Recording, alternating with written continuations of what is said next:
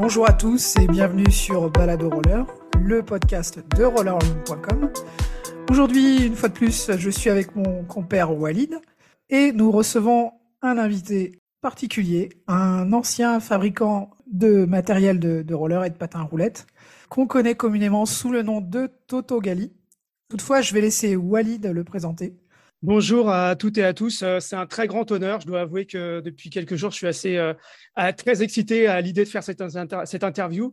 Comment résumer Toto Si vous avez roulé dans les années 80 ou 90, enfin surtout 90-2000, on va dire, vous avez certainement entendu parler de lui, ou peut-être roulé avec du matériel qu'il a conçu euh, et qu'il a commercialisé. Donc on va revenir là-dessus. Et en plus de ça, ce qui est super pour nous, c'est que c'est le premier patineur de Marseille qu'on va interviewer. On a fait Bordeaux, on a fait Reims, on a fait Nice. Et là, on va pouvoir commencer euh, toute la saga marseillaise. Donc, euh, bonsoir d'abord. Merci du temps que tu prends pour nous.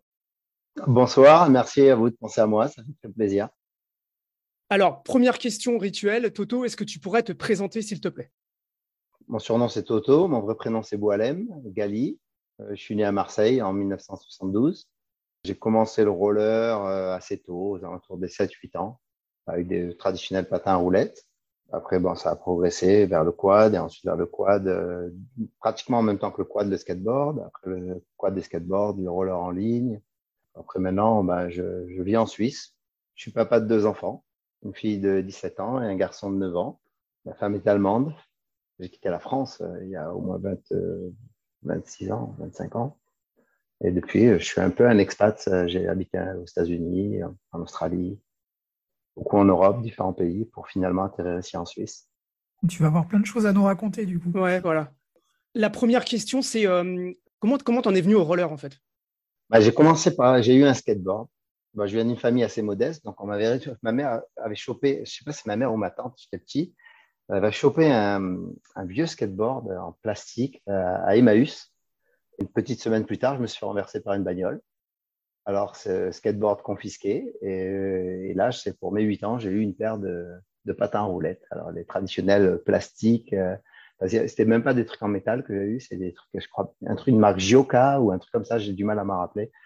de fil en aiguille, eh ben, je me suis baladé avec ça, je m'en suis servi de moyen de transport. En fait, j'habitais dans le quartier nord, je suis dans le quartier nord à Marseille, un quartier euh, populaire, hein, on va dire. Et du coup, euh, ça m'a permis de me déplacer jusqu'au centre-ville avec ces, patins à roulettes moisis. Mais euh, voilà, c'est comme ça que ça a commencé. C'était quoi faire du roller à Marseille? Donc là, c'est quoi? C'est fin des années 80, début des années 90 Ah non, là, euh, j'étais 72. Donc, on est, 72.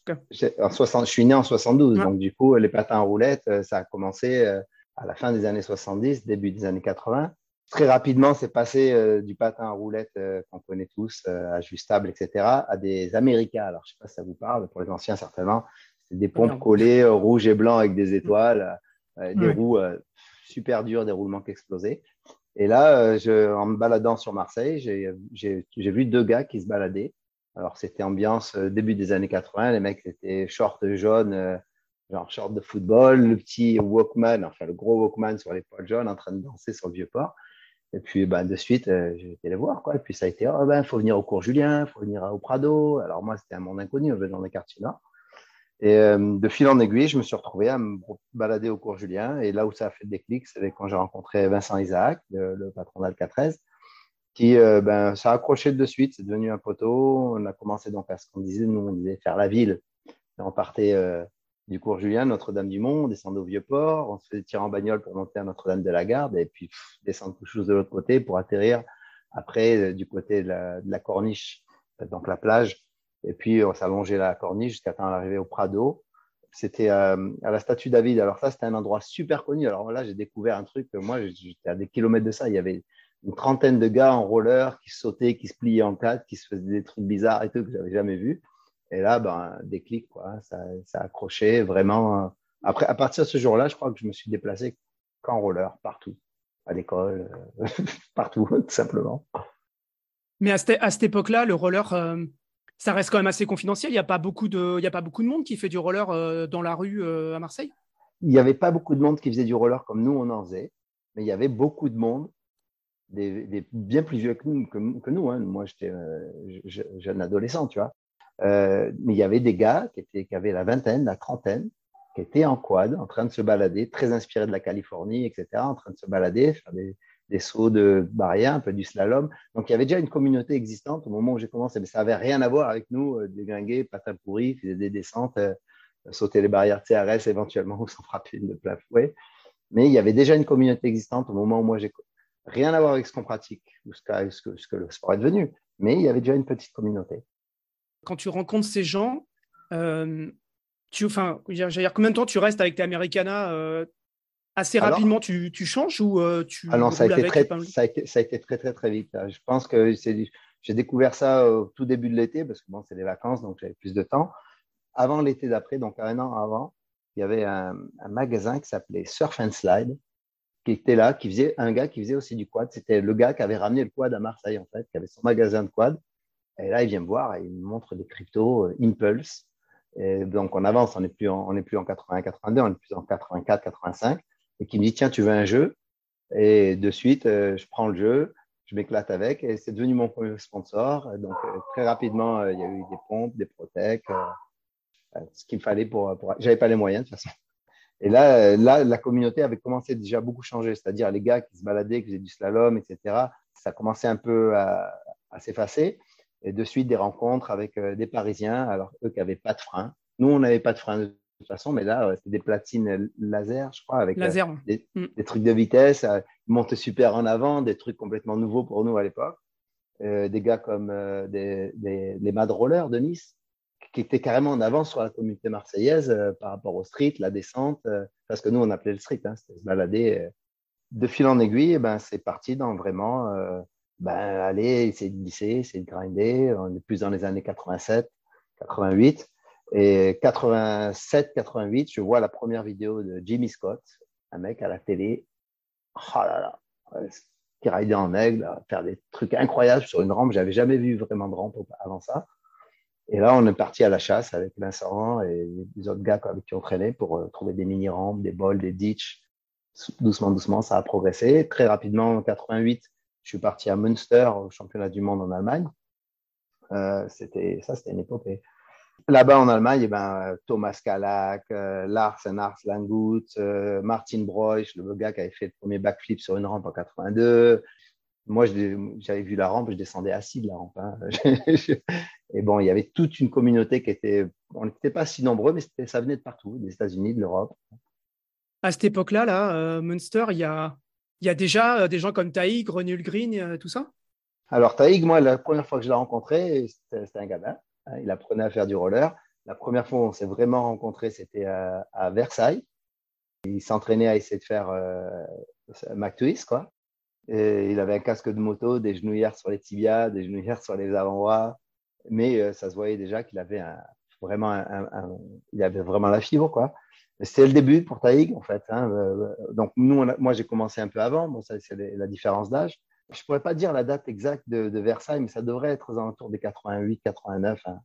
À l'époque, il n'y avait pas de vidéo. Je pense que les premières vraies vidéos, c'est quoi? C'est Attack en 92 euh, Voilà, avec René. exactement. Donc, ça, c'est ouais, 91. Il avait commencé à filmer à partir de 91, René.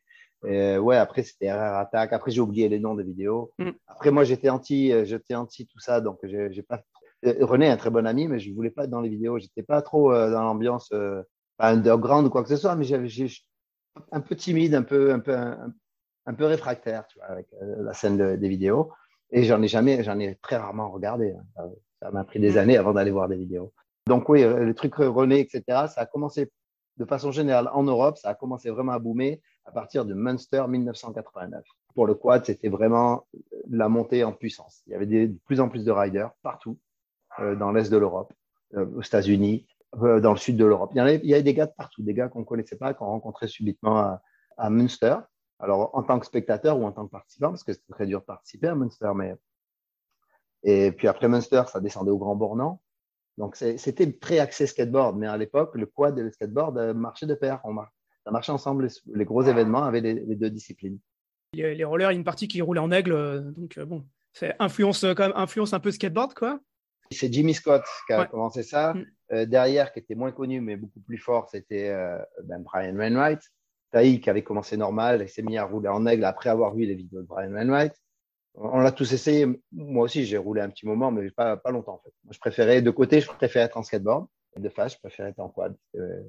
mais ça a commencé, il y avait Bo Elsbo, Taïg, il y a eu Issam qui a joué un peu avec pendant un moment. Issam Tolba et après, ouais, et après, bon, les, les, riders américains, quoi. À cette époque-là, tu as évoqué là tout à l'heure les Niçois. À partir de quand vous avez commencé à avoir des, des, contacts avec des gens comme Manu Locus et tout ça, les, les Niçois? Assez rapidement Avant Manu Locus, moi, Locus, je l'ai rencontré après quand même.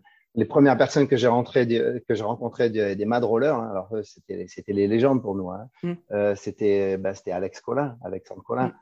Il y avait aussi, comment il s'appelle, Jean-Pierre Isaac. Il y avait euh, Calac, euh, qui était, c'était un blague qui s'appelait, qui s'appelait Galac, mais il l'appelait Calac. Et ah, bien après, je pense que Manu, c'est plus je pense, hein, bah, ça fait des années, donc je pense que c'est plus euh, début des années 90. Alors que les Niçois, c'était plus fin des années 80. malgré que Emmanuel Manu fasse partie de, bien de Nice à la base. Hein, euh, mm. Juste ma rencontre a été d'abord avec euh, Alex Collin, Isaac et, ouais, ces gars-là. Il y avait des filles aussi, il y avait pas mal de filles. ah, il y avait pas mal de filles à cette époque-là. Qui défonçaient en descente. Elles faisaient peur. Moi, je me suis pris des rousses par des meufs en descente des Niçoises, euh, c'est hallucinant. Hein. Il faudra qu'on creuse, euh, il faudra qu'on creuse ça parce que c'est toute une histoire qu'on ne connaît hein. pas forcément. Tu aurais quelques noms qui te reviendraient? Écoute, je pense que la personne la plus à même de nous balancer des noms, c'est vraiment Alex Collin. Parce que lui, c'était ses amis. Pour nous, euh, c'était un peu des stars, tu vois. C'était des. Waouh, les mecs qui font ça, tu vois. Nous, on en était au début, un peu quelque part sur Marseille. Quand nous, on en était au début à essayer de faire des, des, des touchous, eux, ils en étaient à se taper des trucs en faki, à faire, des pieds collés en dérapage, etc. C'était un peu, il y avait un petit décalage, quoi. Ils étaient en avance. Si je reviens un peu sur, la, sur le, le matos en lui-même, euh, là, en quad, à l'époque, les gens, ils roulaient plutôt avec des coques de hockey type euh, Bauer, CCM et tout, avec des. Avec des, des... en gros, ils, mettaient les... ils faisaient une platine, ils mettaient des trucs de skate, quoi. Euh, ça, ça, a été un peu un choc pour, pour, pour Vincent. Moi, Vincent, lui, il, avait, il a toujours eu des baskets. Moi, j'étais plutôt euh, euh Bauer parce que je les avais par CCM et CCM les filait. Donc, c'est pour ça que je suis allé sur la coque, euh, sur la coque de, hockey. Mais j'avais déjà mes platines à l'époque. C'était des profils en alu coupés en diagonale, des profils de fenêtre coupés en diagonale avec des bases de truck. Et quand on est arrivé à Munster, moi, quand je suis arrivé à Munster la première fois, ce que j'ai vu, c'est que les gars, ils avaient des chaussures plutôt Riddle, très basses, influencées par Jimmy Scott et Brian Wainwright, et puis des plaques euh, tracker, de la marque de skateboard tracker, un plaque aluminium avec du bois, des trucks directement de skateboard et puis un, slide block que tout le monde euh, se bricolait son propre slide block. Donc, je dirais pas que la tendance générale était les coques.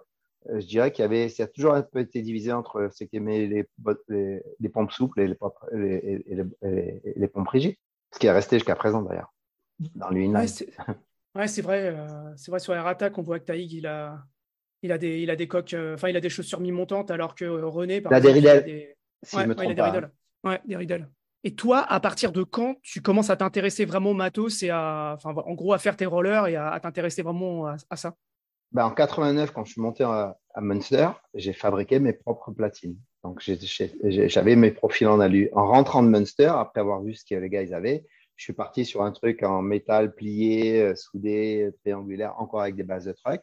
Et de suite, euh, il, a, me fallait des protèques. J'avais pas, il n'y avait pas de bonnes protèques. On, rêvait un peu des pro design qui traînaient. Donc, j'ai commencé, découpé des poubelles marseillaises pour me faire des recaps. J'ai chopé des matelas de yoga, de, des trucs de camping, un peu un bout de cuir, de la colle néoprène et je me suis fabriqué mes propres, mes propres genouillères. Moi, j'avais des pro design, moi. Et eh ouais, putain, les coups Il y avait les rectors aussi à l'époque.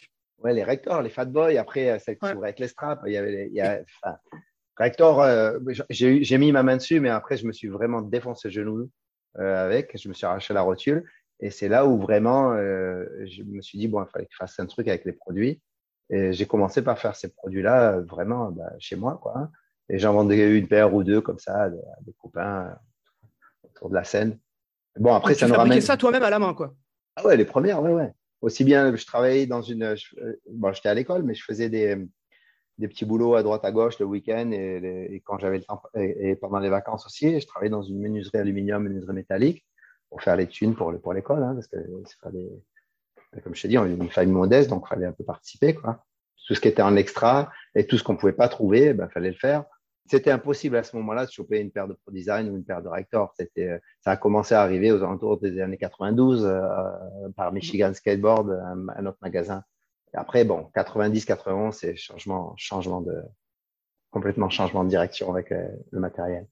Tu commences à faire ton propre matos. On est, on est vers quelle année là Les premières platines de quad, 89.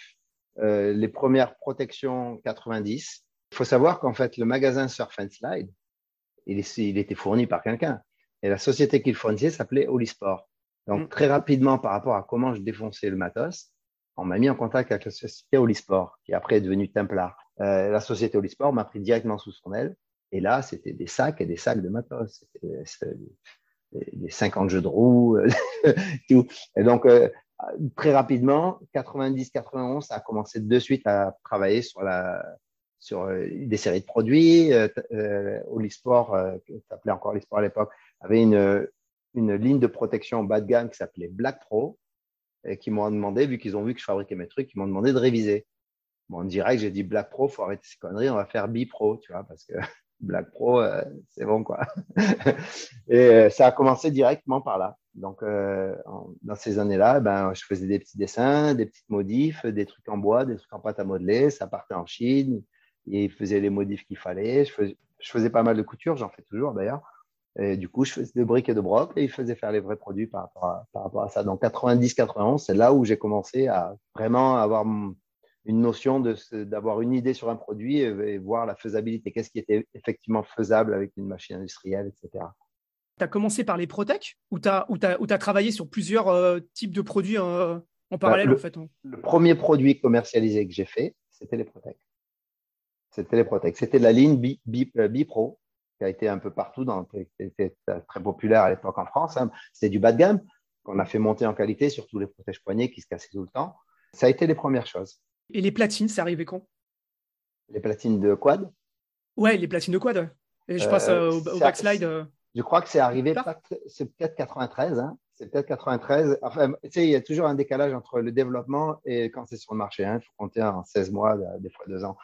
En même temps que j'ai révisé le Bipro, j'ai fait la backslide. La backslide, le premier prototype de backslide, c'est mon petit frère qui a dit qu'il a fait avec du bois lamelé collé. Et c'était le prototype qu'on a amené à Olisport euh, pour le faire faire en Chine. C'était à quelques mois après, c'est la même chose que les, les Alors là, il faut qu'on explique euh, ce que c'est que la backslide parce que moi, c'est ma platine culte que j'ai euh, dans mes mains là tout de suite maintenant, avec laquelle je roule, avec laquelle je roule toujours en photo. Donc c'est une platine de quad qui est faite globalement pour faire, on va dire, plutôt, moi je dirais, du parc. Il y a des trucks qui sont larges, mais qui ne sont pas non plus extra larges euh, par rapport à d'autres. Et il y a un slider au milieu, un slider profilé en, plastique euh, qu'on peut euh, enlever pour qu'on peut changer. C'est une platine donc avec une anthrax qui est assez large. Et ce qui revient bien en ce moment en plus, ce genre de config Moi, je m'en sers pour faire la descente. Ce qui est surtout particulier sur ce genre de platine, c'est que vu qu'il faut la place pour un, slider, donc pour faire les tricks au milieu et glisser, les, les trucks sont un peu plus écartés en, en, distance sur la longueur, ce qui ramène, ramène de la stabilité. Après, j'ai eu pas mal de critiques. Les gens pensaient que moi, j'avais copié la Grinder. Alors ça, ça m'a fait super rire parce que à l'époque de Versailles, Alex Collin et moi, on a été invités par Eric Gros au restaurant. Il nous a fait dessiner une platine de quad sur un bout de coin de table et il est parti avec le bout de coin de table, Eric. Bon, elle était jeune. La backslide est plus, euh, c'est plus l'origine de la grinder que la grinder l'origine de la backslide. Ouais, on a, on a interviewé Eric. Euh, il a, on a interviewé Eric. Il n'a pas le même historique. Ouais, bah ouais, c'est toujours pareil. Mais oui, donc c'est maintenant, maintenant c'est une platine qui est hyper collector, qui marche toujours, hein, elle roule toujours, je roule toujours avec et j'adore cette platine. Euh, mais bon, après, je suis un, je suis un collectionneur, donc voilà. Et, donc ça, cette platine à l'époque, donc elle sort sous la marque, parce que pour moi, c'est marque Fiberlight. Ouais, Fiberlight. Ouais, c'est ça. C'est une des premières platines qui est arrivée sur le marché qui n'était pas faite que de nylon, qui mm. été faite à 92% de nylon et le reste de fibre de verre. La plupart des autres platines étaient en, en nylon. Donc, à un moment ou à un autre, les cavaliers limaient complètement la platine ou alors la platine cassée, quoi, ou stordée. Fiberlight, c'est devenu, euh, j'allais dire, une marque en elle-même après, quoi. Ouais, ouais, c'est tout, tout ça, tout ce qui est derrière ça, c'était toujours la même chose. C'était, euh, c'était, c'est Templar, en fait. Mmh, Templar. Qui était derrière qui m'ont toujours suivi. Hein, donc euh, j'étais euh, après, ben, ben, après tu sais, après c'est parti dans le dans, dans le inline. Euh, la, la, les premières Protec, Cocoon, Moon, etc. qui sont sur Moon d'abord et les patins, etc. Quoi. On va revenir sur le inline, mais avant, je suis obligé de t'interroger sur les cryptotos. Alors, les cryptotos, c'est une histoire assez sympa. Donc, c'est des roues, hein, pour, pour nos auditeurs, c'est des roues, pareil, assez mythiques, dont j'ai une roue, dont j'ai un jeu tout, tout neuf à la maison. et qui étaient particulièrement agréables à rouler et avec lesquels j'ai roulé pendant très très longtemps aussi. Maintenant, je garde mon dernier jeu précieusement. Ouais, et puis c'est une roue sur laquelle la, plupart, la grosse majorité des roues avant pour le quad qui était en 78 A de dureté, elles avaient l'intérieur de roue sur un, angle obtus, ce qui faisait mm. qu'il y avait des petits bouts qui pétaient. Donc, c'est pas la grande innovation. Hein. On a fait un truc arrondi qui partait plus, qui est devenu après la Cruiser d'ailleurs. Mm. Avant les cryptos orange, je sais pas si tu t'en souviens bien, mm. c'était complètement droit à l'intérieur des roues. Ouais. ça facilitait pas pour les tricks euh, sur les rails, parce que les, premiers, les premières glisses sur les rails ou les premières grinds, ça bloquait un peu. Et puis, il y avait, en street, il y avait des morts. Et euh, ben, la cryptoto, ça a été euh, mon premier contrat pro. Vous savez qu'on m'a dit, eh ben, écoute, tu vas prendre tant par roue. Et j'ai signé. J'ai eu la première production, mon premier paiement, et deux mois après, ça a été mon, mon contrat, enfin, la boîte crypto, Nick, c'est une grande histoire d'ailleurs entre Tom Peterson, etc., a été vendue. Et sur mon contrat, il n'y avait pas marqué qu'en cas de vente, je recevrais mes royalties. Donc, trois mois après, j'ai pris mon premier chèque. Trois mois après, ils en ont vendu des millions et des millions à travers le monde, sans le logo euh, CryptoTo dessus. Donc, c'était ma première expérience business en tant que créateur de produits. Très bonne expérience d'ailleurs. J'avais une question par rapport à la, au moment où tu as sorti tes, produits euh, quad, notamment tes platines. Euh, tu es en pleine transition en fait euh, entre le, le ligne et le quad. Est-ce que ça n'a pas été compliqué de sortir un produit à ce moment-là? Non, parce que la transition s'est faite. moi, je voulais absolument rester en quad. J'avançais très, très, très timidement vers le inline. Et puis, comme je t'ai dit, entre le moment où ça arrivait sur le marché et le moment où j'ai commencé à les faire, les produits, tu peux compter entre un an et deux ans. Dipro, Cryptoto, etc., c'est pratiquement dans la, dans, la, dans la, même période, on va dire. D'accord? Le inline, ça arrivait un peu après quand même. ta platine, elle sort en 92, de ce que j'ai compris. Euh, le inline, euh, toi, le, frémissement du marché, enfin, c'est plus qu'un frémissement, c'est le boom du marché. Il arrive pour quoi En 94 pour toi? À peu près, ouais. Ouais, c'est ça. 94, 95, mais euh, en fait, c'était un, une préparation à un moment, bah, c'était inévitable. René n'arrêtait pas de me dire Putain, il faut que tu bouges en inline, il faut que tu bouges en inline, il faut que tu bouges en inline. Tout le monde avait bougé en inline et moi, je me retrouvais un peu seul, quoi, en fait, à aller faire de la rampe en quad tout seul, en mode dinosaure. Et je me suis dit Bon, on va essayer, etc. J'ai essayé. Et pour être franc avec, euh, avec toi, euh, ça payait bien. Ça payait beaucoup mieux que de faire du quad. Et là, d'un coup, je me retrouvais salarié, euh, véhicule de fonction, enfin, ou déplacement payé, etc., etc., etc.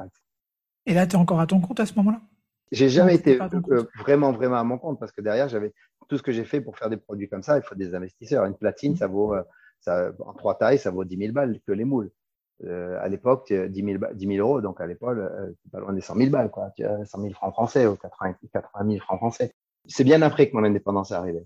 C'est après la vente des, des et des i. C'est là où mon indépendance est arrivée. Donc, à l'époque où le line arrive, toi, tu es plutôt du genre réfractaire? Complètement. Je n'ai pas honte, hein, je, veux dire, c'est comme ça. Vraiment, j'ai changé parce que je me retrouvais à aller voir tous mes potes à faire des, des, contests. À l'époque, les contests, c'était plus des réunions. Hein. Euh, c'est toujours, mais bon, il y, a, un peu plus de perform performeurs maintenant.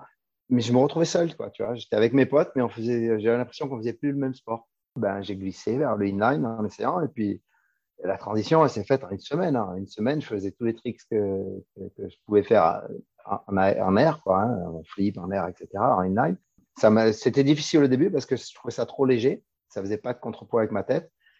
J'étais plus que réfractaire. Un... peu têtu, on va dire. À quel moment ça arrive le bol de Marseille?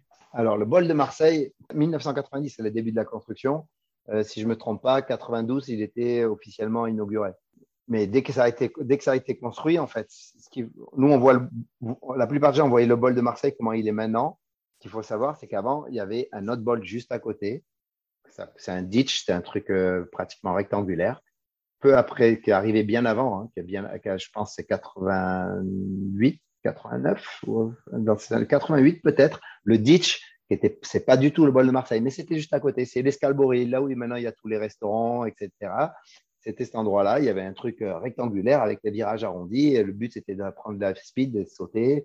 Et très rapidement après, ils ont mis une petite mini-rampe à côté. Vu que l'explosion et le nombre de personnes qui venaient là, l'idée du bol de Marseille tel qu'on connaît maintenant a commencé. Donc, on peut considérer 90 le début, 92, l'inauguration officielle, et on le truc était prêt, bien sûr, au moins six mois avant l'inauguration. Ouais, 91, il a été. Euh, il est considéré, sa naissance, c'est considéré comme 91. Ouais, on l'a skaté dès le début, de toute façon. Hein. Il n'était pas fini, papin, il y avait des parties qui étaient faites, ça a été couvert avec des tiges en fer, on était dedans, quoi. Et même encore aujourd'hui, c'est considéré comme un des, meilleurs spots qui, qui existait. Ça reste vraiment un spot mythique. C'est un, des, un des meilleurs spots du monde. Mais c'est pas parce que je suis fier d'être Marseillais, c'est parce que le mec qui l'a créé, c'est un, une première génération de surfeurs et de mer et un skateboarder, mais aussi un architecte. C'est-à-dire comment il a combiné les lignes.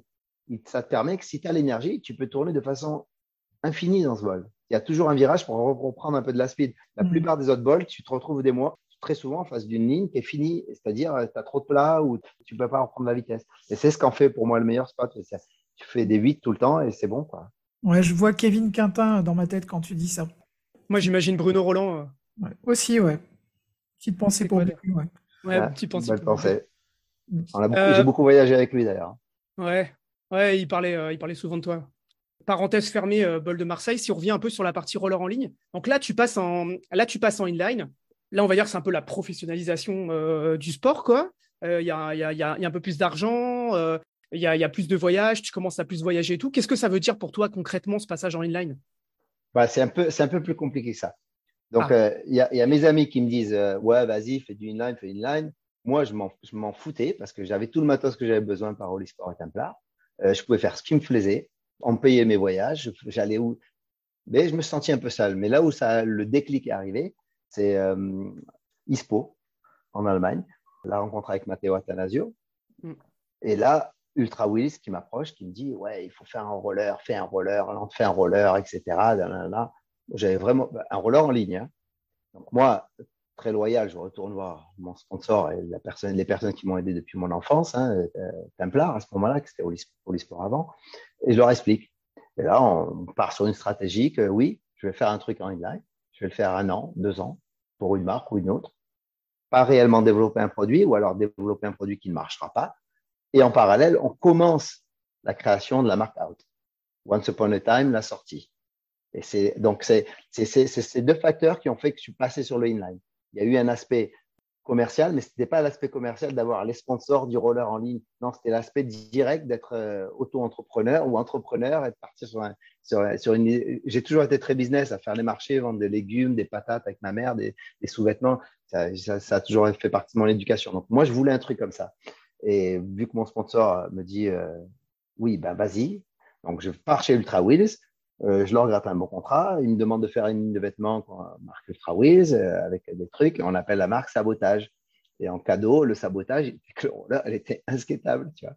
Mais ils sont perçus après avoir investi. Au moment où ils ont investi, que les produits sont arrivés, moi j'ai quitté Ultra Wheels, j'ai été voir Rollerblade, j'ai dit bon, vous, me voulez, voilà, je veux tant je veux ma liberté pour porter les protects que je veux. Je suis pas obligé de mettre les t-shirts. Je mets que les pros là. Je mets les casques aussi que je veux. Je trouve un deal avec eux. Ils me font signer un contrat d'un an. Ça a pris 7-8 mois. Ils m'ont fait pas mal voyager. En fait, quand moi j'allais faire un show pour Rollerblade à Rome, je passais deux heures à faire la tournée des magasins, à leur montrer les prototypes de mes produits out. Huit mois plus tard, j'avais mes clients à travers l'Europe. Ciao Rollerblade. Les premiers produits sont arrivés. La marque a été commencée. Donc, c'est une stratégie de pénétration de marché, quoi, carrément.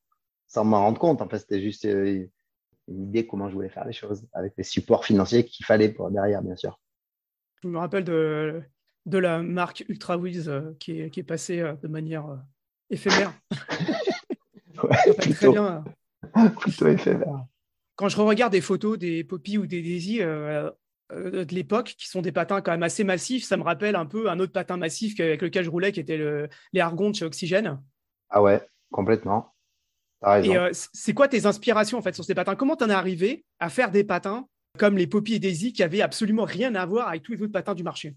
La première chose qui, qui, m'est passée par la tête, c'était à quelle vitesse je fondais euh, les, les, les, patins, les inline. Le devant, mais le côté aussi, là où on grindait. Donc, mm. très rapidement, je me suis dit, ben, là, donc j'ai pris une paire de pompes de roller existante. En fait, je ne me rappelle plus quelle marque. J'ai commencé à remplir à la pâte à modeler là où il fallait des choses. Et après, je ne me suis pas du tout écarté dans l'aspect design, je suis resté dans l'aspect fonctionnel. Fallait qu'il soit. Mon, but, c'était que, que ce soit pas cher et que ça dure longtemps. C'était mon, mon, seul objectif. J'avais absolument aucune ambition euh, d'esthétique, quoi, quelque part. C'est comme ça que, que, que, j'ai fait le poppy. Ça, a marché? Ça a marché. Tu rigoles, quoi. Bah déjà, euh, à souligner, c'est quand même la seule marque, jusqu'à il n'y a pas longtemps, hein, qui a été faite par un rider avec investisseur, mais c'était ma marque. C'est-à-dire, on m'a pas donné, on m'a pas dit, tiens, prends une couleur de lacet, change la couleur de la boot. J'avais main basse sur le, absolument toute la création. Je fais mon truc en pâte à modeler. Je fais Taïwan, Thaïlande, la Chine. Je m'assois avec euh, les gars qui font les moules. Ils me font un prototype. À l'époque, ça s'appelle un mock-up, un, prototype. À l'époque, les prototypes n'étaient pas en, impression 3D, c'était des, sculptures en bois.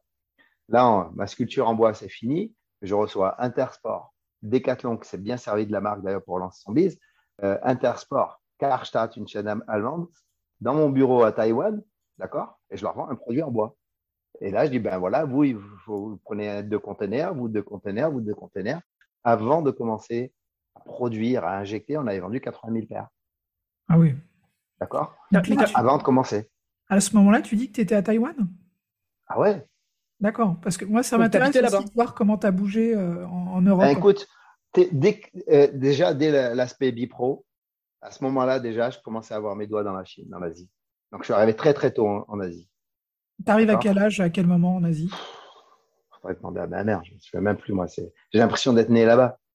je ne pourrais pas dire vraiment de, tête à quelle année. Début des 90, quoi. Début des années 90, j'y étais.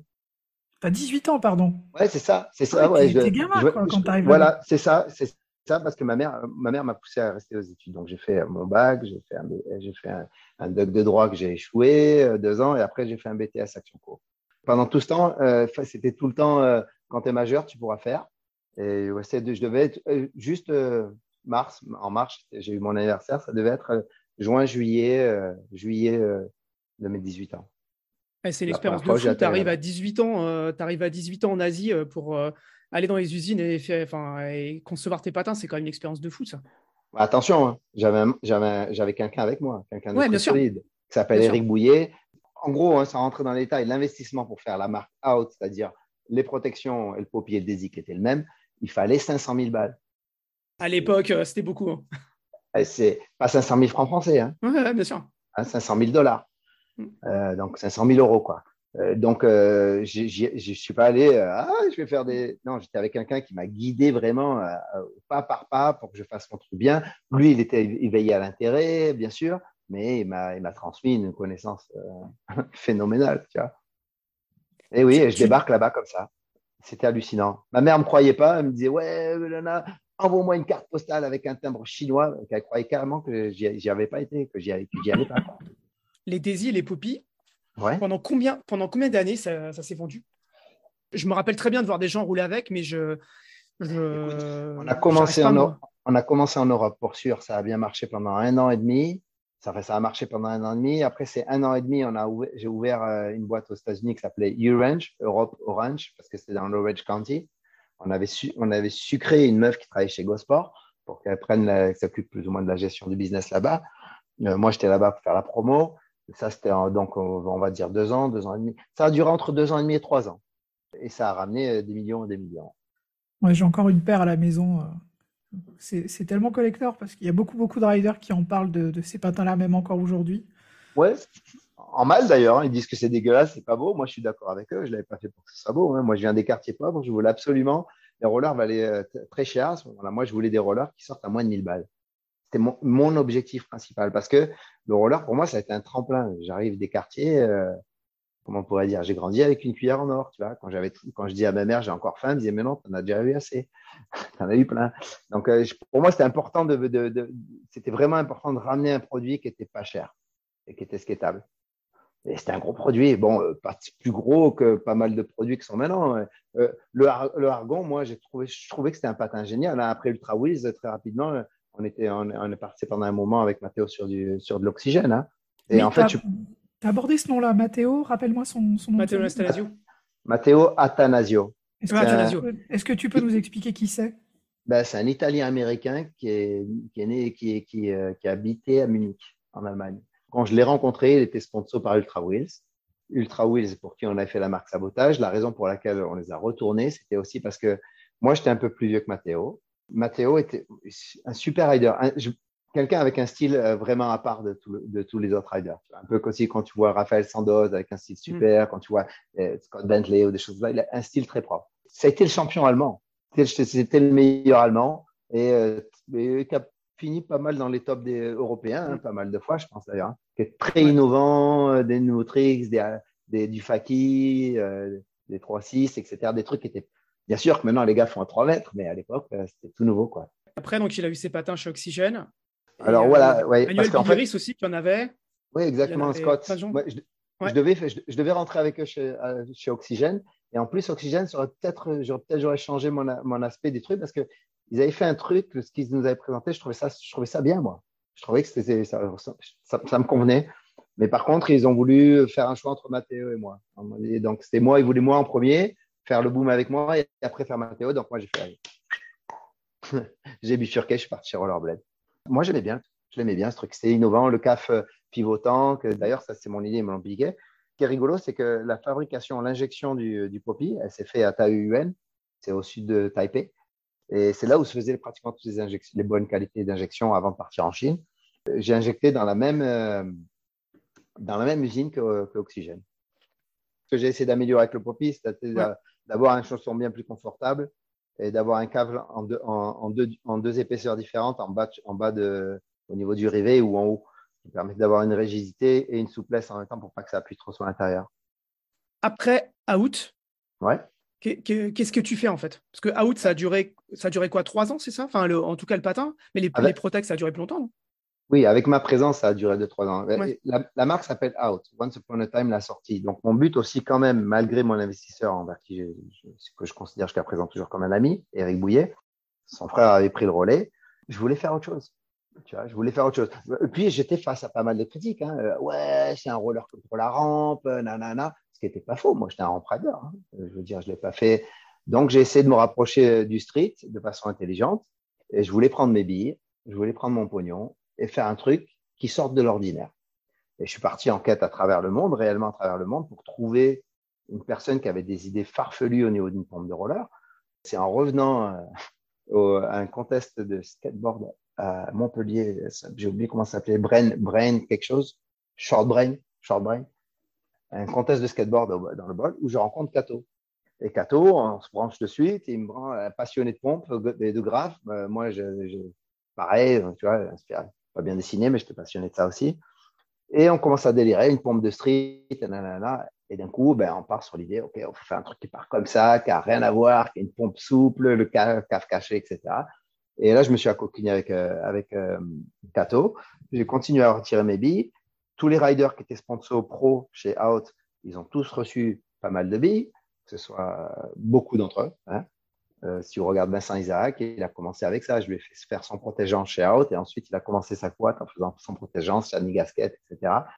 Certains ont réussi à tourner, euh, à retourner dans un truc et moi, moi c'était mon but, c'était de sortir, d'être indépendant. Donc, on a commencé la marque Remedy avec, euh, avec Kato, le développement qui a pris plus de deux ans, l'investissement qui était, hors de prix, c'était à 180 000 le moule et il y avait six moules et euh, on est parti dans ce délire-là de pompe, de remédie. Mais ce qui était important, c'était que moi, je reste à ma place. Et à ce moment-là, déjà, j'en avais marre, mais vraiment marre, de, lécher les, vendeurs, les distributeurs, à leur convaincre que ce truc, il était bien, etc. Donc, je voulais rester à ma place. Enfin, je, kiffe, vraiment être dans mon usine, suivre les lignes de production, essayer des trucs qui sont impossibles à faire. faire un dessin, c'est facile. Le sortir d'un moule, c'est une autre.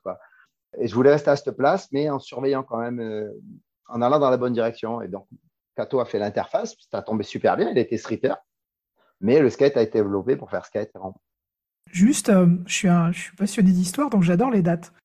Euh, est-ce que tu peux me donner en gros la date de naissance et de out et ensuite le moment où toi tu arrives euh, avec Remedies?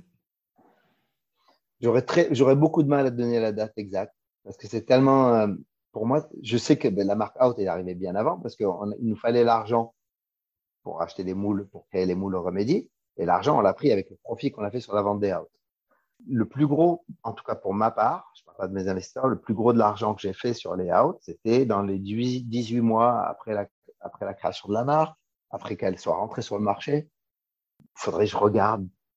Encore une fois, j'ai une paire de Remedy à la maison euh, montée euh, sur mes quads, les noires et blanches, voilà, qui, que je garde précieusement.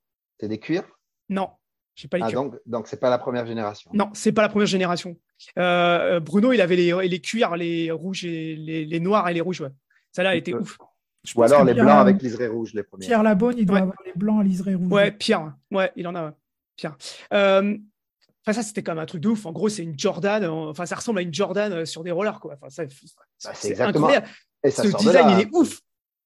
Mais ce qui, est, ce, qui est, ce qui est, le plus ouf dans ce patin, bon, bien sûr, Kato, passionné de pompe. Hein. Jusqu'à présent, il doit avoir une, je ne sais pas combien de pompes, il les a toutes. Jordan, il les a toutes.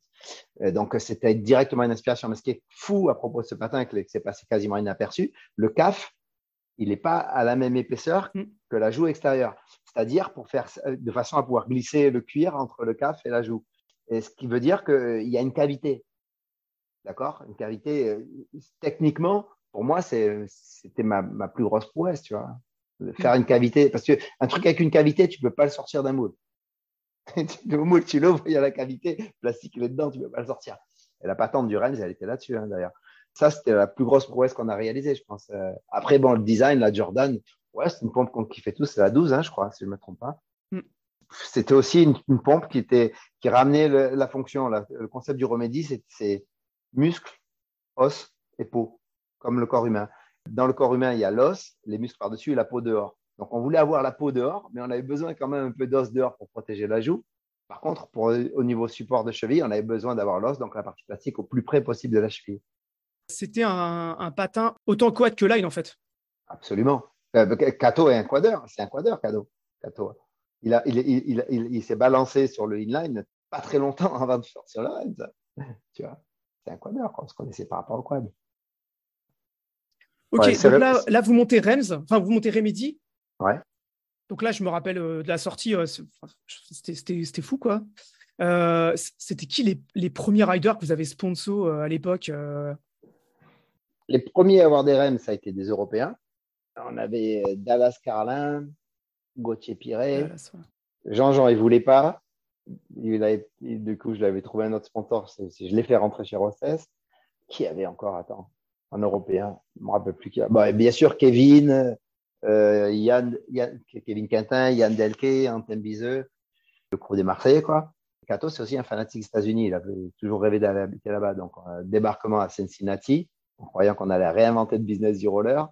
À Cincinnati, Ohio, tu vois, on était vraiment au mauvais endroit. Mais euh, ça a commencé à, à en vendre un peu euh, depuis l'appart, hein, quelques magasins. Il n'y avait pas les quantités pour vendre partout. Après, ça s'est déplacé sur la Californie. En, arrivant en Californie, là, ça a été euh, les Brian Dell, les Nana, les gars de la, première gêne qui étaient là-bas. Et on s'est retrouvé à vendre. Après, en, fait, au début, aux États-Unis, il n'y avait que quelques gars qui ont donné des rollers, mais on leur donnait au prix coûtant. C'est-à-dire, il est payé quand même. Et après, on avait tellement peu de quantité. À la fin, une fois que tu as investi tout ça, il ne nous restait pas assez de pognon pour avoir des grosses quantités. Donc, ça a commencé avec 400 paires et il y a 50 États. Vous pouvez compter qu'il y avait au moins 10 magasins par État. Donc, on s'est retrouvé à envoyer des 5 paires par magasin à travers les États-Unis. Et tous les gars qui avaient une paire, en fait, ils avaient vraiment l'impression, et les gens avaient l'impression que ça faisait partie du Team Rems. Mais en fait, non, c'était des acheteurs.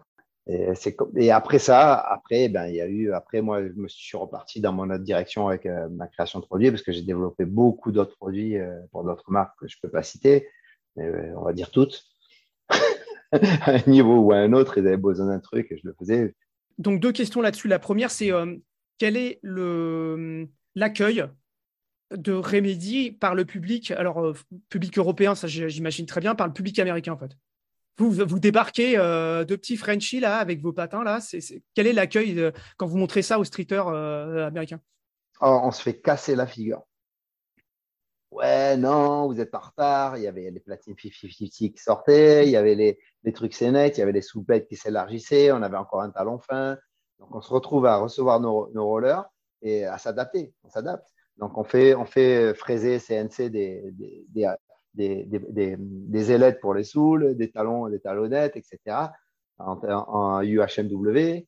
Et, là, ça va mieux. ensuite, on s'acoquine avec euh, Jess, enfin 50-50, euh, mm. on les met dessus. Et là, d'un coup, c'est explosion. Là, c'est explosion. Euh, si on avait eu les, fonds pour de quoi on aurait pu largement prendre le marché. On n'avait juste pas les fonds. On n'avait pas de quoi euh, ramener 20 000 paires. On, les aurait vendus en l'espace d'une vingtaine de jours, sans problème. mais on n'avait pas, donc on ça a fait un, franc succès et c'est resté une marque un peu underground, une marque de pauvres, quoi. Pas des patins chers, mais une marque de pauvres. Il faut dire que chaque paire qu'on a vendue aux États-Unis, les premières, les mecs, il fallait qu'ils faxent le dessin de leurs pieds. Et on, recevait les dessins par fax avec les mesures marquées à côté pour être sûr. Et on les modifiait chaque paire. S'il fallait couper un truc dedans, s'il fallait écraser un truc, chaque paire pour qu'elles aillent parfaitement. tous les gars, les premières, les premières 400 paires que les gars ont reçues, ils les mettaient des gants. Et ça, ça a fait, ça fait tu vois, les, les moules en coque, c'était euh, trois moules pour toutes les tailles. Nous, on avait un moule par taille. Donc, au niveau de, comment tu étais dedans, c'était à la spenaille. Quoi. Tu rentres, c'est ta taille, c'est bien, c'est nickel. Et ça, à ce moment-là, ça a rencontré vraiment un franc succès. On n'était pas les seuls aussi. Attends, parce que nous, on est Frenchie, mais il y avait Mark Heineken, donc le patron de Senet, qui vient de Hollande. Il y avait mm. Jess Darren Force, qui vient de 50-50, qui vient d'Angleterre à la base. Donc, euh, c'est très bienvenu, en fait. ça, s'est très, très, très, très, très facilement installé dès qu'on a apporté des modifications. Parce que je ne connais pas très bien cette histoire. Qu'est-ce qui entraîne le passage de Remedy à Rems Ça, c'est une, période très difficile pour moi. C'est une, période euh, que je préfère ne pas trop en parler dans le détail. À la base, c'était le Freedom of Fit. Le Remedy, donc le Remedy, le remède, hein, euh, la liberté des pieds. Et à un moment, ben, on se retrouve un peu en, un peu en galère hein, avec Cato. On n'a pas les fonds pour acheter des, on a des grosses commandes et on n'a pas de quoi faire, faire, fabriquer. Euh, J'investis mon dernier argent là-dedans. Puis après, je me, rends compte que ben, Cato, ben, il a un truc avec Razor euh, pour que Razor s'occupe de la distribution. En échange, il sponsorise la production. Donc, forcément, modification du patin pour pas avoir de, de problème avec la patente. C'est ça, la transition remédie Rems j'ai décidé de me retirer complètement du business du, roller. Et là, je me remets à faire du quad. Un coup du quad, un coup du line, beaucoup de skateboard. Donc, j'habitais, je suis resté encore un peu aux États-Unis. Quand je dis j'arrête de faire le business, c'est-à-dire j'arrête d'essayer de vendre des produits de roller. Et là, je me concentre sur ce qui me faisait le plus vibrer, c'est-à-dire d'être enfermé dans mes usines, à bouffer du riz et de la soupe avec les mecs de ligne de production et à dessiner des trucs dans tous les sens, à essayer des trucs incroyables, à faire des produits pour euh, beaucoup de marques mais pas en tant que Toto l'artiste, mais plus euh, ben, responsable produit. J'ai un produit pour toi, il te plaît, prends-le, donne-moi des sous et c'est tout. Et je suis resté après vraiment dans, cette direction depuis. C'est-à-dire après, ben, bien sûr, euh, tout le monde a été pardonné, là on avance, tu vois, la vie avance, les produits évoluent, mais moi, à la base, j'aime bien faire évoluer les choses. C'était la raison pour laquelle je voulais un truc comme le c'était vraiment de faire évoluer le schmilblick. On s'éloigne le plus possible de ces patins de Ultra Wheels, Gretzky, euh, patins à glace. Je pense qu'on méritait, je pense qu'on mérite encore une, vraiment des pompes de roller qui soient faites vraiment que pour le roller. Et dans notre cas, dans ce qu'on a dit le euh, street, la rampe, le bol, les transitions, dans cette direction-là. Et je pense qu'on n'y est toujours pas complètement arrivé. Donc là, tu restes un peu, un peu aux États-Unis. Ouais. Après un ah, moment, tu, tu pars quoi bah, Un moment autre, je tombe amoureux. Hein ah je rencontre, euh, je, vais, je, faisais un show en, Allemagne, euh, à Karlsruhe, pas loin de Stuttgart. Je rencontre euh, ma femme, avec qui je suis toujours, allemande de Hambourg. Il y avait Dallas, d'autres gars avec moi. Là, je dis, bon, les gars, demain, on va à Hambourg. et puis, bon, c'est parti à Hambourg. Je tombe amoureux. Après, ben, j'étais entre les États-Unis et l'Europe à ce moment-là. Donc, je retourne quand même aux États-Unis, boucle un peu mes histoires. Je reste encore à peu près presque un an aux États-Unis à faire pas mal d'allers-retours. Et là, ben, je décide que c'est l'heure, il faut que je rentre. Et je rentre et je m'installe à Hambourg. Là, j'ouvre 21 solutions. C'est la première fois donc, à Hambourg c'est que je prends la distribution en Europe du Remedy. Hein, ça se chevauche tout ça. Chevauche, tout ça. Parce qu'entre le moment où je récupère les trucs et tout, c'est là où les explosions arrivent et que je suis loin de mon business, que je suis loin de mon bureau à San Diego. Là, je me retourne à continuer à faire essayer de développer des produits euh, pour notre marque. Ça devient très difficile. Je commence à rentrer dans le, euh, on est alentours des années 2000, là. 2001, euh, 2000. Et là, je fais du développement web, euh, site internet, du graphisme, tout comme ça, avec, un, avec le designer de base de Rems. En tout cas, pas le designer de produit, parce qu'on a utilisé des, des, designers professionnels pour ça, mais le gars qui a fait les premières vidéos, les premiers sites, Rems Remedy, s'appelle Anthony Artolo, qui bouge avec moi, parce qu'on était un, peu. Anthony Artolo, on l'a jamais trop connu, mais c'était le pilier derrière Remedy. Et il bouge donc avec moi en Hambourg, on s'installe en Hambourg, on commence le business. Quand on voit que les produits, ça marche de moins en moins, qu'il y a un problème, euh, on se met dans le, développement web et, la vie avance. Et voilà. Après, je me retrouve à voyager un peu entre la France et l'Allemagne. Euh, avec ma femme, on déménage en France, on reste un peu sur Marseille, puis on remonte encore un peu en Allemagne, puis on finit par s'installer en Suisse. Donc là, ton, activité euh, à l'heure actuelle? Alors ça, ça n'a rien à voir avec l'haricot. C'est 21 solutions encore, des solutions du 21e siècle que j'ai ouvert en 2008 en, Suisse. C'est une, boîte de prod, hein, prod vidéo, qui est spécialisée dans l'éducation médicale. On filme les chicours, les meilleurs chirurgiens du monde, pour faire des modules éducatifs pour les autres chirurgiens. C'est pas du tout pour les étudiants. On fait du broadcast en direct, que ce soit le gars, il est là, il fait son OP, puis dans la salle de côté, euh, il y a des stades de simulation que les gars refont l'expérience, ou ça peut être une salle d'opération réelle avec des patients ou alors avec du cadavre. Et là, je me, je me mets dans cette niche à, créer du contenu éducatif de chirurgie, orthopédique principalement, en cardiologie aussi. J'ai jamais été trop vidéo, mais en fait, si. J'aimais pas, je regardais pas les films, mais je filmais beaucoup. Je prenais beaucoup de photos. Euh. C'était plus euh, comme un hobby, quoi. C'était ouais, un hobby. début 2006, euh, ma fille est née en décembre 2005. J'ai travaillé pendant un an pour une, un an pour une boîte qui était dans l'éducation médicale. Et là, de suite, je fais, putain, il faut que je fasse ça. Et puis j'ai commencé ça ton regard sur le monde du roller d'aujourd'hui? Je ne sais pas si j'ai le droit de dire ça, mais je me, sens super fier de, savoir d'avoir eu la chance de faire partie d'une première génération, de voir les gars ce qu'ils font maintenant avec tous les trucs originaux, de slide de roue comme ça. Quelque part, ça n'a rien à voir avec le street et quelque part, ça amène un renouveau. Enfin, moi, à chaque fois, je, dès que je peux aller voir un truc, un contest, un événement, j'y vais. Je suis en admiration par, rapport à comment ça a progressé. Je, suis un peu déçu sur comment les produits n'ont pas assez progressé. J'ai jamais vu ça comme un sport. Pour moi, c'est de l'art en fait. Pour moi, l'art, c'est recréer l'immatériel. C'est-à-dire, tu regardes une peinture, c'est la moitié d'un visage. Arrives, si c'est bien fait, tu arrives à imaginer l'autre moitié du visage. Pour moi, c'est ce qu'on fait quoi. quand tu prends un bout de trottoir qui a pas de vie dessus, et d'un coup, il y a un gars, il glisse dessus, il donne de la vie à un truc qui est mort. Tu vois, il recrée de l'immatériel. Cette partie artistique, je peux que être en admiration quand je la vois maintenant. Hein. Je vais rebondir sur ce que tu disais. Il y a quand même un gros renouveau du quad en parc. Je voulais t'interroger sur la platine que tu as faite.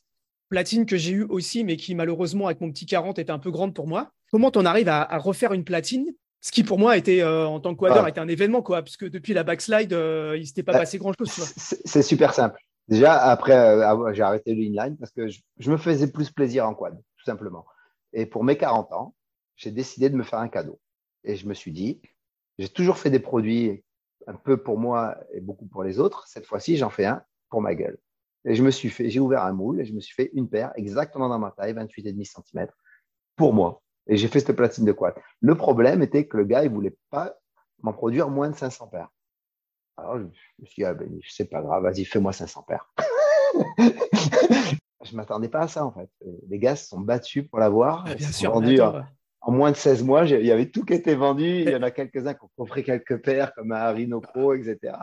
Et j'étais vraiment surpris. Mais tout le monde m'a dit, mais elles sont où les autres tailles? Je dis, mais les gars, je ne l'ai pas fait pour vous. Toto, il ressort une paire de platines. C'est sûr que même si c'est pas ma taille, je vais l'acheter. Tu vois, il n'y a, pas, a pas vraiment de discussion. quoi. Réellement, ah, c'est un ego trip. Je suis parti, je me fais plaisir. C'est mes 40 ans. Je me fais ma platine de quad que je ne pouvais pas me faire quand j'étais gamin. tu vois? Mais par contre, j'ai une bonne nouvelle pour toi. Ah. Euh, ça fait un moment que je suis à coquiner avec les meufs de, les, plus fameuses, je ne vais pas dire de nom. Hein. Hein? On les connaît. Ça fait un moment, hein. ça fait quatre ans qu'on est mm. sur le projet. Là, je rentre de Chine. Il y a des bébés carrés. Avec et sans ah. frein, avec et sans frein, en six tailles. Ça y est, elles ont compris que les trucks larges, c'était bien. Ouais, après, bon, et, il va falloir du temps avant qu'elle passe à du 60. Elles vont rester sur du 40 pendant un moment, ce qui est pas mal pour le street, mais si tu veux faire des rails, ça va être un peu difficile la pilule, moi, que j'aimerais bien faire passer, c'est pas de frein. J'y vois réellement un avantage. Si tu sais freiner, tu n'as pas besoin de frein. À la place du frein, ouais, un slider éventuellement, qui c'est mm. peut-être un, arrondi, un plat, tu vois. Ça, part dans cette direction. Le bébé, le bébé est en route. Donc en général, il faut neuf mois pour le pondre. Euh, j'espère que je vais pouvoir m'y tenir. Il y a très très longtemps, euh, notre ami Luc Bourdin qu'on a interviewé, il avait fait des platines, les monolithes sur lesquels tu pouvais faire des no slides et des tail slides. C'était très casse-gueule mais ça ouvrait d'autres possibilités tout à fait sympathiques. Si tu imagines la façon dont se visse un frein, là, par exemple, mais que ce soit un peu plus adapté pour une grind plate qui va dessus. Ah bah, Donc là, en fait, en gros, tu te refais ton matos pour toi, tu t'aperçois que finalement, euh, bah, il y a des gens qui sont, euh, qui sont intéressés, quoi. et même si tu as ta vie en Suisse avec ton boulot et que tu fais de la vidéo médicale, etc., tu as toujours à côté. alors, je ne sais pas si c'est des side projects ou comment ça marche, mais globalement, tu es toujours actif dans, le, dans la conception de roller. Euh, ouais, ben, à part, à part par, la, par la période du Covid, euh, je suis en Chine entre 3 et 4 fois dans l'année, euh, depuis toujours. Je ne peux pas dire les noms des marques, ça serait salaud, mais on peut dire à un niveau ou à un autre, toutes. Donc, tu interviens là comme prestataire pour des, des, marques existantes pour ah leur créer des produits C'est quel type de produit? C'est sur de la protection, sur du patin ou les deux De tout? Ça part du roulement à la visserie en passant par tout ce qui va au milieu. Ce que je trouve fou, c'est que quand tu es dans les années 90, euh, on va dire 90-2000, tu es connu, quoi. Aussi parce que tu ridais pas mal, etc. Mais maintenant, je veux dire, si je prends quelqu'un euh, quelqu'un dans un skatepark et que je dis Toto Gali, je suis absolument sûr que 99,9% des gens, ils n'auront jamais entendu ton nom. Et pourtant, en fait, tu es toujours là à concevoir des patins alors que finalement, euh, personne personne ne sait qui t'es, quoi. C'est exactement la position que je préfère. J'ai fait l'erreur d'être devant et ça m'a coûté du pognon, euh, de l'amitié, des émotions que j'ai pas du tout envie de remettre sur la table. Donc, euh, et puis, mm. c'est là où je m'éclate le plus. Vraiment, tu me donnes un couteau, un bout de bois, tu me dis, on crée un truc et je m'éclate. Par contre, d'aller les vendre et dire, ah oui, je vous garantis, c'est le meilleur et tout, ça me fait chier. Et quand tu fais un produit, euh, il est bien au moment où tu le fais, et puis une fois qu'il est fini, c'est une peinture. Quoi. Il est fini, il faut en faire un autre. Hein. Pour ça, il faut pouvoir jouer avec les outils de fabrication. Tu ne peux pas jouer avec ça peux pas être au four un moulin, tu peux pas faire la star et, faire des produits. Ça, ça marche pas. Ça va pas ensemble. Ça, ça a quand même l'air d'être une spécificité dans ton approche. C'est que effectivement, tu es très proche des, chaînes de production. Tu expérimentes beaucoup, a priori. Déjà, tu as une culture de rider en tant que tel. Et en plus, tu as cette connaissance qui fait que tu peux dire à une chaîne de production de faire telle ou telle manière. C'est ça. C'est exactement ça. Il faut qu'on fasse une émission sur la prod, hein, parce que la prod, c'est la vie. Hein c'est super intéressant. Hein. Je, peux, vous partager des images avec vous, des trucs impressionnants. En plus, maintenant, c'est pratique, beaucoup de choses sont robotisées et tout. C'est super, super intéressant, franchement. Et ta formation initiale, c'était quoi?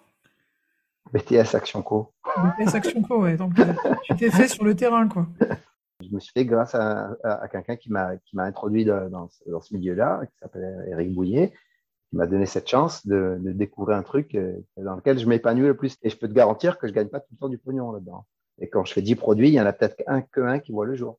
Mais euh, ça m'éclate. Finalement, tu es un petit peu comme les, pas les business angels, mais ça ressemble un peu à ça, où tu sais qu'il y a une partie de tes projets qui vont pas au bout. quoi.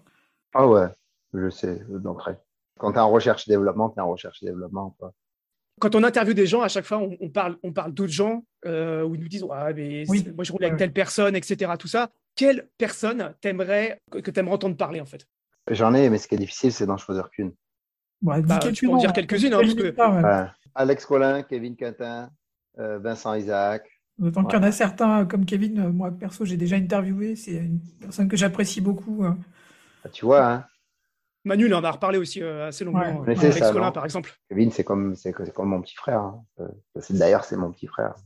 Donc, euh, s'il y a quelqu'un qui mérite vraiment de parler de ce que c'est le roller et, de l'impact qu'il a eu sur des millions de gens, hein. millions, peut-être j'extrapole, mais sur beaucoup de personnes, c'est vraiment Kevin. Et Vincent, de la, à sa manière, en faisant, en faisant des produits, en étant derrière la scène. C'est un des premiers à avoir quitté la scène du devant pour ce. Pourtant, c'était un super rider. Hein. Et c'est un des premiers à quitter la scène pour euh, se concentrer sur la faire avancer le schmilblick, c'est-à-dire faire des produits, développer des produits. Jean-Jean Chanet aussi, c'est bien, ça serait bien aussi en fait. Jean-Jean Chanet, bien sûr. La dernière question, pareil, qui est une question rituelle, c'est euh, la, la, tribune libre. Ouais, une ben, thématique qui tient à cœur. Ce qui me tient à cœur réellement, c'est de faire avancer ce qu'on fait, de donner plus de visibilité. Et pour ça, ce qui me rend heureux d'ailleurs de voir que les grosses roues reviennent, avec les histoires de petits trous, on a arrêté de faire des kilomètres et de faire la promo de notre sport, de notre passion. Parce qu'on restait sur spot, on prenait le métro pour aller à notre spot. Avec les grosses roues, on peut aller d'un spot à l'autre. Si on peut se déplacer de plus en plus en roller ou en quad, c'est comme ça qu'on fait avancer notre, notre, passion. Après, tu sois bon ou pas bon, mais on en a rien à barrer. On s'en tape, quoi. C'est pas une histoire de tricks.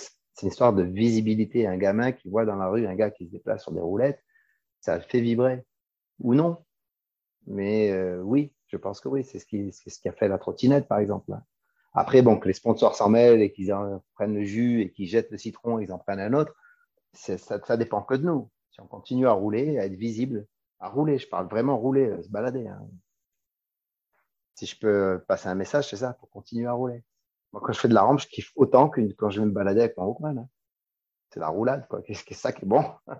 Et je suis certain que toutes les nouvelles générations, peu importe, s'il y a un coup skateboard, un coup roller, un coup trottinette, qu'on peut arriver à un mouvement un peu comme le ski le snowboard, où c'est que ben, tes parents font du ski, c'est ringard, donc tu fais du snowboard. Tu fais du snowboard, donc euh, t'es ringard, t'es en, en du ski. Et d'arriver à un roulement comme ça, ça serait bien. Ça me semble être un bon mot de la fin. On va te remercier euh, beaucoup, beaucoup d'avoir pris du temps pour euh, parler avec nous de, tout ça. C'était encore une fois, on est replongé, on a replongé très très longtemps en arrière. Donc merci beaucoup, Toto. Vérifiez, les dates. Hein, je, Alex, il va vérifier, c'est sûr, c'est son truc. je suis un, monomaniaque de l'histoire du, du, patinage, donc euh, ce sera avec plaisir que je ferai le tour des dates. En tout cas, merci pour, euh, pour toutes ces infos euh, sur le, marché vu de, l'autre côté de la barrière. Parce que finalement, avec. C'est des sujets qui sont assez peu abordés. On parle beaucoup des riders, on parle pas beaucoup des fabricants. Alors là, on commence effectivement, on a eu des, des Greg Pinto, des Sébastien Lafargue et tu fais partie de cette génération qui a su à la fois euh, rouler et puis euh, passer de ce côté de la barrière et du côté de la prod. Merci pour toutes ces, toute cette richesse euh, d'interview. Merci les gars, c'est un plaisir. Chères auditrices, chers auditeurs, on vous dit à bientôt pour d'autres interviews aussi passionnantes. Continuez à surveiller le fil. Si ça vous a plu, n'hésitez pas à partager sur les réseaux sociaux et à en parler autour de vous. À bientôt.